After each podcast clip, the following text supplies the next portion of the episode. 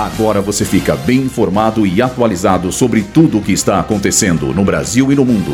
Está no ar. Boletim Rádio Gazeta Online. CPI dos atos golpistas retoma sessões com depoimento de ex-diretor da Albin. Lula comenta a escolha do novo Procurador-Geral da República. Tesouro Nacional lança título para financiamento da educação. Eu sou Julia Lozano e essa é a primeira edição do Boletim Rádio Gazeta Online. Com o fim do recesso parlamentar, a CPI dos atos golpistas retomou hoje as sessões. Neste momento, a comissão ouve o ex-diretor adjunto da Agência Brasileira de Inteligência, Saulo Moura da Cunha. Em depoimento, Cunha disse que no dia 8 de janeiro avisou o então ministro do GSI, o general Gonçalves Dias, sobre os riscos das sedes dos três poderes cerca de uma hora antes da invasão dos prédios. Segundo ele, o aviso veio por meio de um colega responsável pela segurança de um dos órgãos dos três poderes.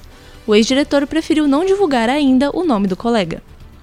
Além disso, antes do depoimento de Cunha, o presidente da CPI, o deputado Arthur Maia, recuou da decisão de acionar o STF contra o ministro da Justiça, Flávio Dino. Porém, o deputado determinou o prazo de 48 horas para que Dino entregue imagens internas do Ministério da Justiça no dia da invasão. Durante a live semanal Café com o Presidente, Lula afirmou que o novo Procurador-Geral da República será alguém do melhor interesse do Brasil e que, abre aspas, não faça denúncia falsa, fecha aspas. O mandato do atual Procurador-Geral, Augusto Aras, termina no próximo mês. Na live, o petista comentou que escolherá o novo procurador no momento certo e que essa decisão é um problema do presidente da República.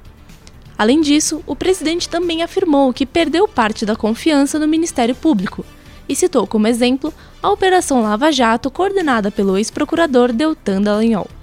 Sobre isso, Lula disse que vai escolher o sucessor de Aras com mais critério para assim evitar erros. O Tesouro Nacional lançou hoje o Tesouro Educa Mais, um novo título público destinado ao financiamento educacional de jovens. Por meio desse novo papel, será possível investir por um período de 3 a 18 anos e receber, a partir da data escolhida, o retorno do valor investido corrigido pela inflação em parcelas mensais durante 5 anos.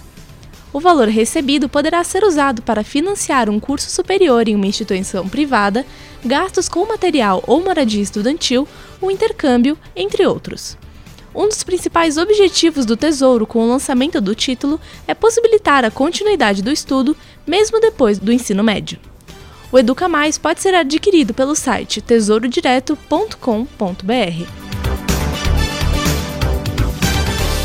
Esse boletim contou com roteiro de Julia Lozano e Heloísa Rocha, suporte técnico de Agnoel Santiago, supervisão técnica de Roberto Vilela, supervisão pedagógica de Rogério Furlan Direção da Faculdade Casper Libero, Marco Vale. Boletim Rádio Gazeta Online. Rádio Gazeta Online. Você conectado.